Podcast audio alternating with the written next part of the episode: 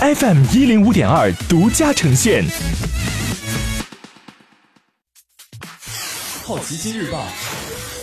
News Online。本节目由好奇心日报和喜马拉雅联合出品。今天涉及到的关键词有：大侦探皮卡丘、北京国际电影节、游戏版号、世贸组织、恒大、瑞幸咖啡。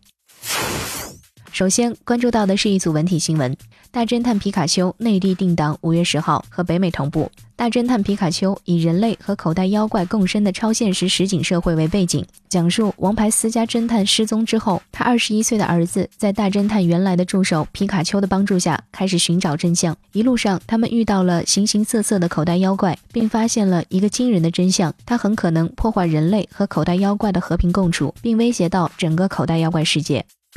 北京国际电影节公布主海报，海报中一棵树下倚立着天坛女神，寓意脚踏大地，播撒芬芳于参天之树。网友吐槽这张海报的设计和配色都有些一言难尽。同年举办的上海国际电影节海报，由国内著名海报设计师黄海操刀设计，设计充满美感和寓意。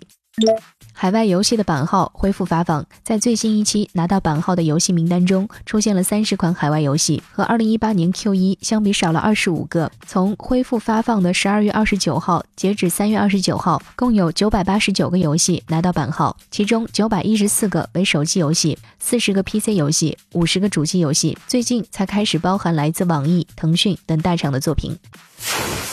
接下来关注到的是大公司头条，世贸组织下调全球贸易增长预期，预期目标从此前的百分之三点七下调至百分之二点六。下调原因是受贸易摩擦升级和经济不确定性加剧等因素影响。二零一八年全球贸易增幅为百分之三，低于百分之三点九的预期。另外，欧盟也将在四月十一至十二号举办的华盛顿会议期间，向 G 二零发出有关贸易关系紧张让全球经济增速面临风险的警告。恒大住宅今年三月起的大规模促销活动将延期一个月。许家印在集团会议上宣布，该促销活动将延期至五月四号结束。在促销活动中，所有住宅含公寓及写字楼打九折，商铺打八折。瑞幸咖啡抵押资产做债务担保。瑞幸咖啡将公司的咖啡机、奶箱、粉仓作为抵押物，抵押给中关村科技租赁有限公司，获得四千五百万元的债权担保。瑞幸咖啡回应称，这是常规设备融资租赁，保证资产价值最大化。